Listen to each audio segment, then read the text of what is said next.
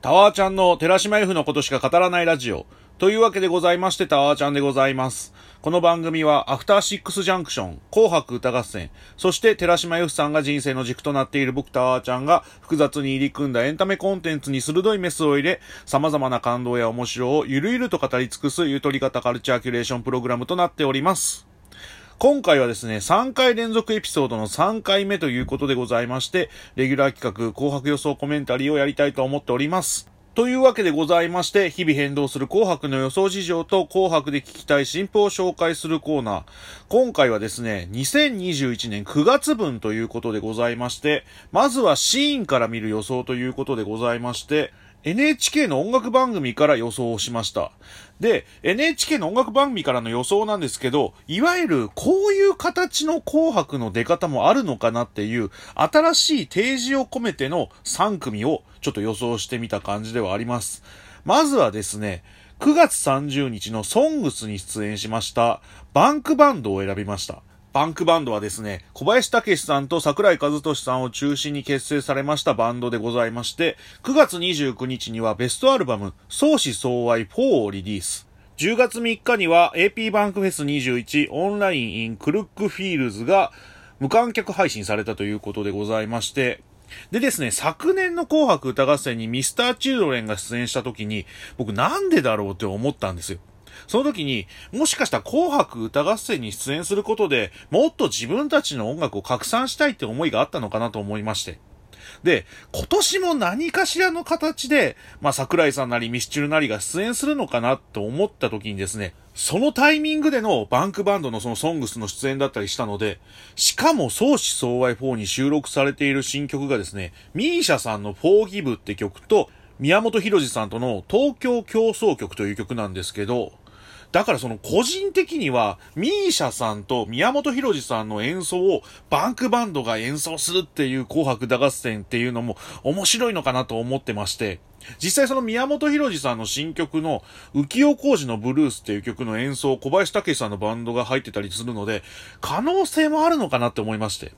まあ、しかもその震災から10年が経って、そのコロナもまだ収まらないような状況の中、環境問題とか震災復興とかに向き合ってきたバンドのその集大成的なステージを紅白歌合戦で見たいっていう思いがあって、今回バンクバンドを選んでみた感じはありました。続きましてですね、9月20日に放送されました、え NHK ミュージックスペシャル、伝説的ミュージシャンの50年、ユーミン、尾崎亜美、そしてスカイエに出演しました、スカイを選びました。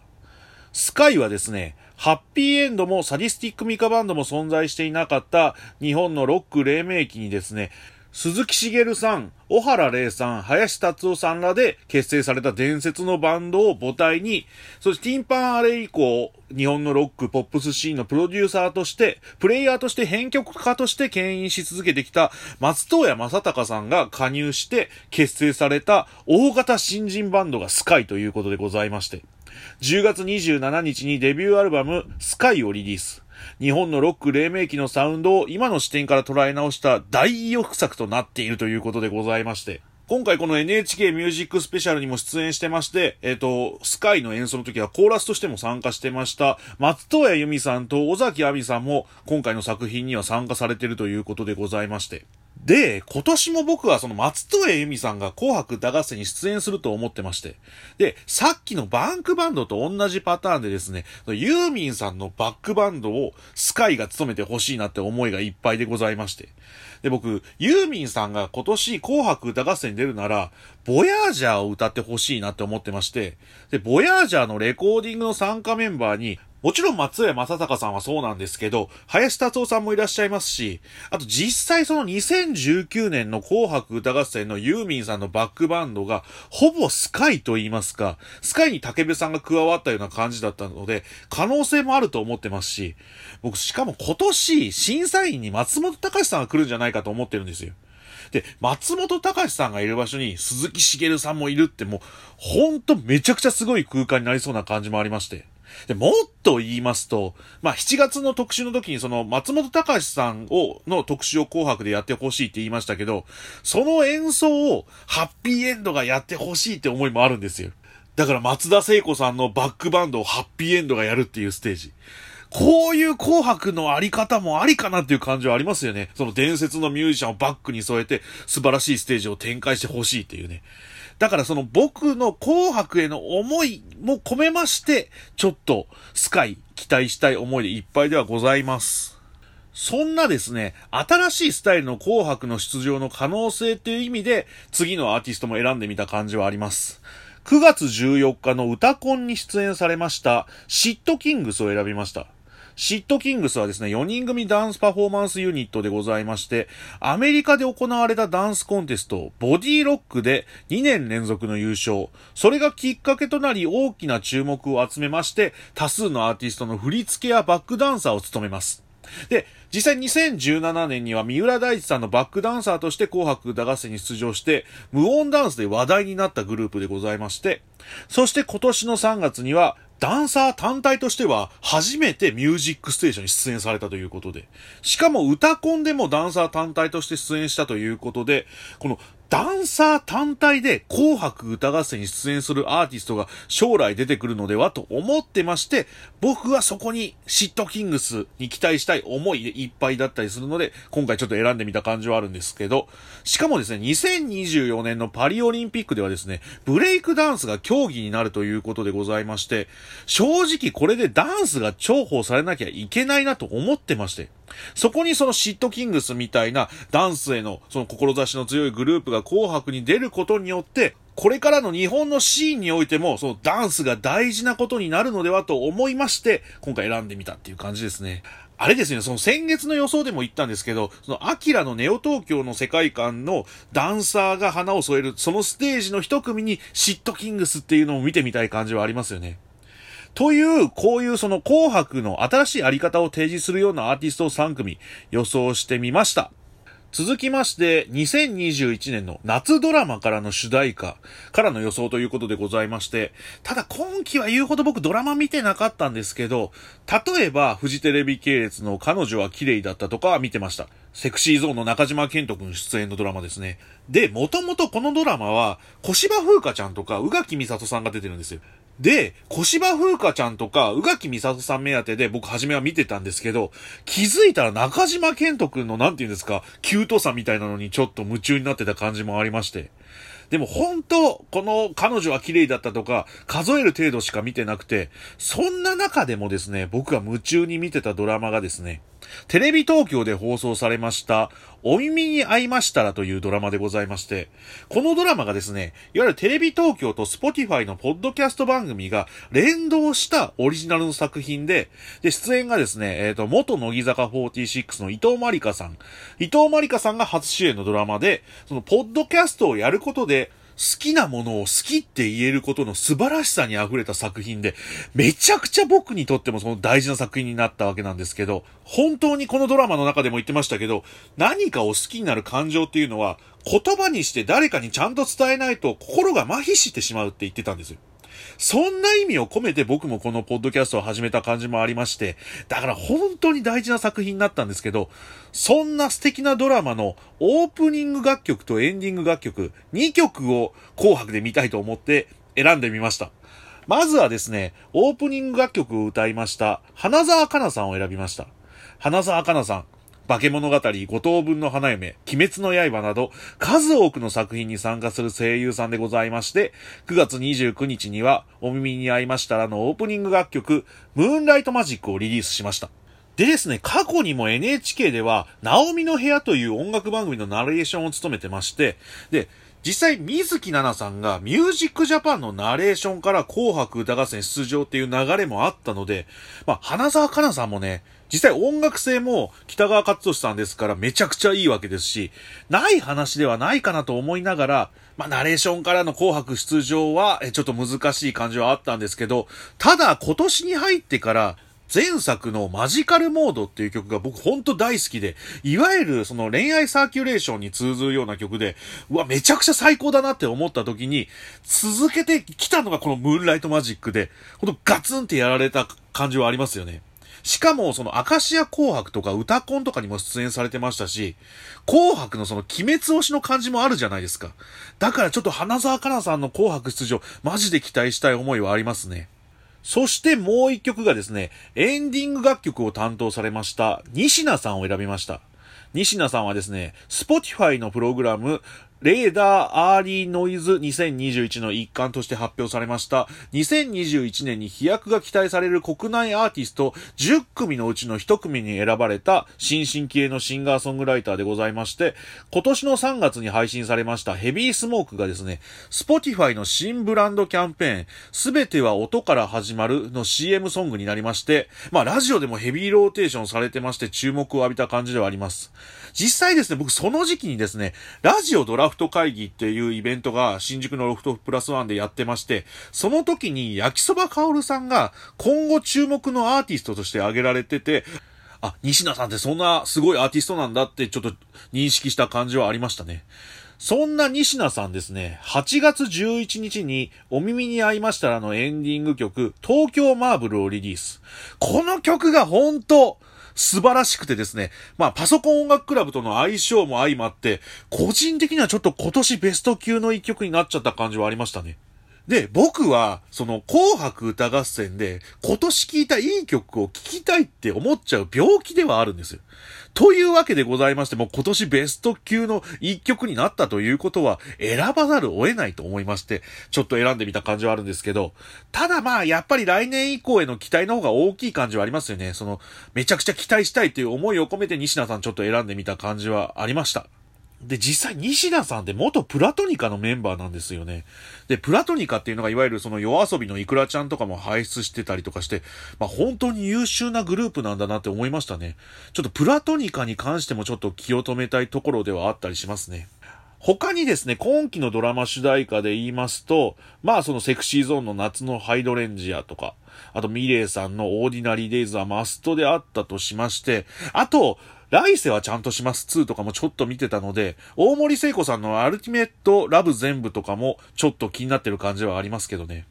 大森聖子さんに関しては個人的には、ゾックがかなり惜しいところまで来てたイメージがあるので、本当にちょっと今の状況がちょっと悲しい感じではあるんですけどね。ゾック、その多分、去年その紅白予想コメンタリーっていうこの企画をやってたら普通に選んだんじゃないかって思うくらいゾックには期待してた感じもあったんで、だからちょっとこれからゾックがどうなるかっていうのはね、ちょっと動向を見ていきたいという感じはあったりとかします。続きましてはですね、紅白歌合戦に聞きたい新譜を紹介したいと思っております。まずはですね、BE:FIRST を選びました。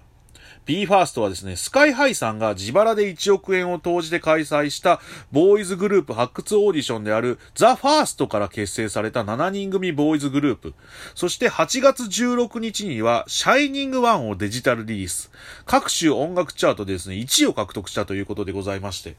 本当になんていうんですか、去年でいうところの20と同じような勢いを感じると言いますか。まあ、楽曲もその SKY-HI さんのコネクションをしっかり使って、作曲もタク高橋さんということなんで、それこそほんと世界標準の音楽になってると言いますか。何しろちょっと、かっこいいんですよね、音が。ただですね、その日本のボーイズグループって、それこその DA PUMP、w-inds. 以降って、多分紅白歌合戦出場できてない現状がありまして、まあ今年で言いましても、ダイスがシトラスっていう曲がめちゃくちゃヒットしてるんですけど、まあ難しそうな現状ではありますしね。あと BE:FIRST、今がそのプレデビュー期間中らしくて、去年の20のプレデビューの期間の感じとも比べてみても、ちょっと弱いのかなとも思ってまして、で、11月3日が正式なデビュー日なんですよ。そこでどういううねりを起こすかによってて感じになっちゃうのかなって思っておりますね。まあちょっと期待して動向を見守りたいなっていうグループではあります。続きましてですね、 Liella! を選びました。現在 E テレで放送されていますアニメ、ラブライブスーパースターに登場する架空のスクールアイドルグループでございまして、いわゆるラブライブシリーズの新グループです。そして今年から活動を開始しまして NHK ですと、 SONGS OF 東京、渋谷ノート、アニソンプレミアムなど数多く出演されているということでございまして。で、ラブライブシリーズのグループで言いますと、2015年にはミューズが、そして2018年にはアクアが紅白歌合戦に出場してまして、くしくも3年に一度出場していて、それで今年が3年に一度のその年ということでございまして。で、僕その2014年のウィークエンドシャッフル、そのタマフルの紅白予想の時にですね、アニソン枠っていう紅白の予想をしたんですけど、いわゆるその前年に、その進撃の巨人のリンクドホライズンが出演しまして、めちゃくちゃ話題になって、それでアニソンをメドレーで披露するんじゃないかみたいな予想をしたんですよ。で、その時はいわゆるその妖怪ウォッチだったりとか、あとみんな大好きスタンドバイミードラえもんでおなじみの、その畑野元博さんのひまわりの約束とか、いわゆる有名どころしか上げてないんですけど、本当は僕ミューズも上げる予定だったんですよ。ただ、そのスタッフの方から、ミューズを出すとちょっと情報過多になる可能性があるので、出すのはやめましょうって言われまして、で、確かに、あそこでラブライブを出すのはちょっと早すぎるのかなとも思ったんですけど、ただ今考えると翌年には紅白出場してまして、で、その次の年には東京ドームでのファイナルライブですから、だから正直あの時、スタッフの提言を振り切ってミューズって言えばよかったなとも思いましたけど、でもひよっちゃって、まあ、そのなどなどみたいな言葉で濁してはいるんですけど、だからあの時の音声がある人は聞いてみればわかるとは思うんですけど、などなどって言ってるのには、そのミューズが含まれると思ってほしいなって思う感じはありますね。そんなラブライブの新シリーズが現在 NHKE テレで放送中ということでございまして、舞台が原宿や渋谷近辺で、僕ちょっとアニメを見てないんで、ちょっと聞いた話にはなっちゃうんですけど、NHK ホールを舞台に歌ったシーンがあるとかないとか、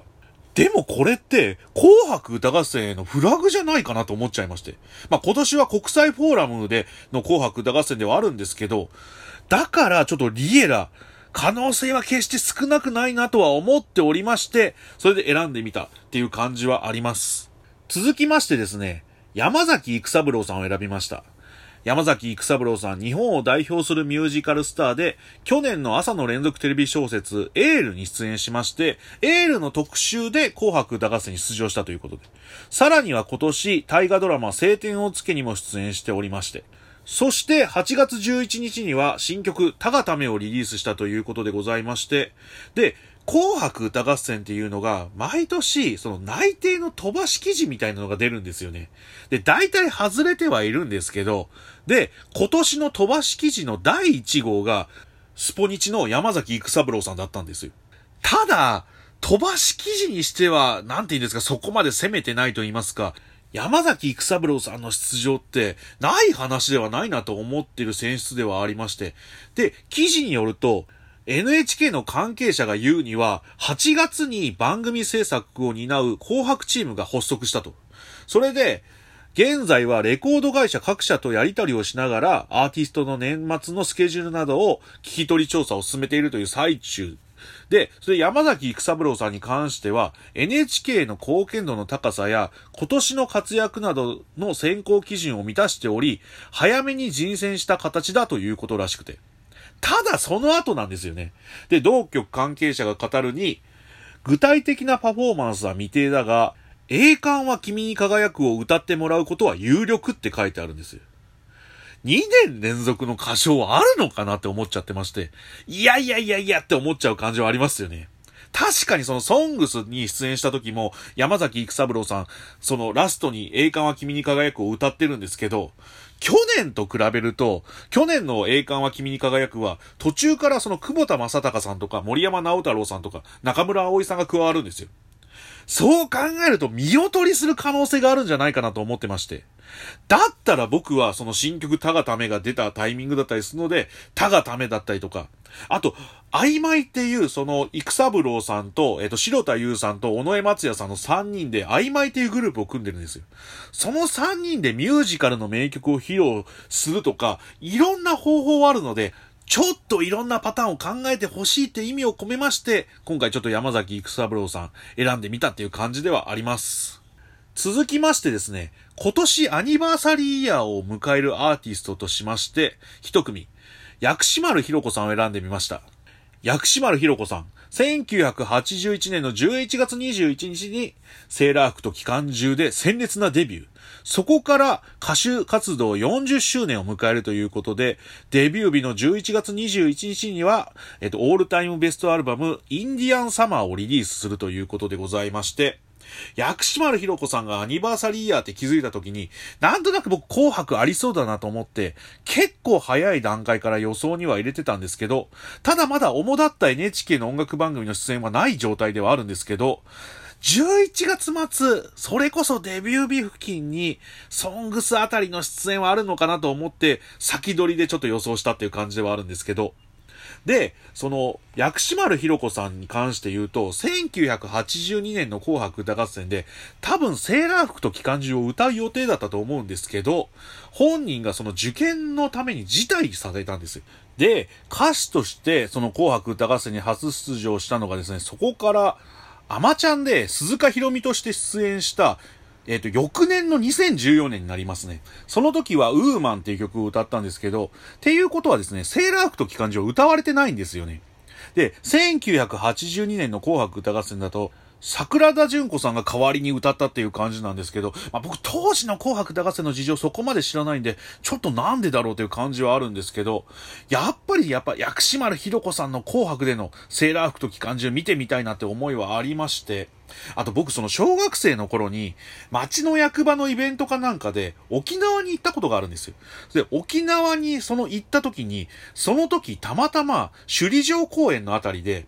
えっと、セーラー服と機関銃の作者でもあります、木杉隆夫さんが野外ライブをやってたんですよ。で、僕その、母親が木杉隆夫さんの大ファンなんですよ。だから僕その沖縄旅行で木杉隆夫さんを野外で見たっていうのをめちゃくちゃ自慢した記憶がありまして、まあそういった意味でも、ちょっとセーラー服と機関銃紅白で聞きたいなっていう思いはあったりとかはします。ラストですね、ちょっと超大物の復活を期待しまして、和田明子さんを選んでみました。和田明子さん、説明不要の和製リズムブルースの女王でございます。1968年にデビューしまして、1970年に紅白歌合戦に初出場。以降ですね、紅白歌合戦には39回出場しているレジェンドでございます。そしてですね、9月2日にですね、フレデリック、バンドのフレデリックが提供しました新曲、夜な夜なダンスを配信リリース。この曲がですね、現在 TikTok で大バズり中ということでございまして、僕、あれなんですね、その、本当に、紅白歌合戦にここまで熱狂するようになったのは、和田明子さんのせいと言っても過言ではないんですよ。いわゆる1998年のえっ、ー、と、紅白歌合戦の赤組の大鳥、和田明子さんが今あなたに歌いたいという曲を歌ってる姿を見て、あ、紅白歌合戦でここまですごいステージなんだと思って、そっから紅白歌合戦に熱狂した感じもあるので、だから和田明子さんが僕の紅白歌合戦を象徴する存在でもあるので、今回の大ヒットは本当嬉しい限りだったりするんですよね。実際僕その2017年に NHK ホールで和田明子さんのコンサート見に行ったんですよ。そのステージも素晴らしくて本当忘れられないような状態で、で、2016年に和田明子さん紅白歌合戦に落選してまして、その時はまだその日もそこまで立ってない状態ではあったので、その紅白歌合戦にはもう出る気はありませんって、そのライブでも言ってたくらいだったんですよね。ただ、その翌年の2018年には、ボーイズメイの研究生と一緒に歌った愛を頑張ってが大ヒットしまして。で、やっぱり和田明子さん、まだまだ終わってないなってちょっと感動した感じもありまして。ただ、その時のヒットは、やっぱりそのボーイズメンの研究生っていうドーピングもあった感じはあるんですけど、今回に関しては、明らかな楽曲力でのヒットに結びついてる感じが、本当にかっこいいなと思いまして。しかもですね、アルバムも発売予定らしくて、その楽曲提供にラインナップされてるのが、オーバルだったりとか、あと、坂井優さん、リンネさん、ウォンクっていうね、絶対超いいアルバムじゃんって思いまして。で、その一発目が夜な夜なダンスっていうことで、ある意味保証されてる感じもありますし、だから2021年の和田明子を紅白歌合戦で拝みたいっていう思いも込めまして、今回は選んでみたという感じはありました。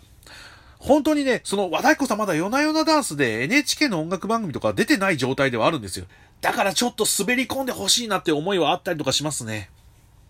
というわけでございまして、今回はですね、紅白予想コメンタリー2021年9月度ということでございまして、選んだ楽曲はですね、バンクバンドと宮本浩次さんで、東京競争曲、スカイと松任谷由実さんで、ボヤージャー日付のない墓標、シットキングスで FFP、花沢香菜さんでムーンライトマジック、西名さんで東京マーブル、b ファーストでシャイニングワン、リエラで始まりは君の空、山崎育三郎さん、田がため、薬師丸ひろ子さん、セーラー服と機関銃、そして和田明子さん、夜な夜なダンスという、以上10曲が2021年9月度の紅白予想で選んだ曲でございました。というわけでございまして、今回はこれで締めたいと思っております。以上、タワーちゃんでした。また明日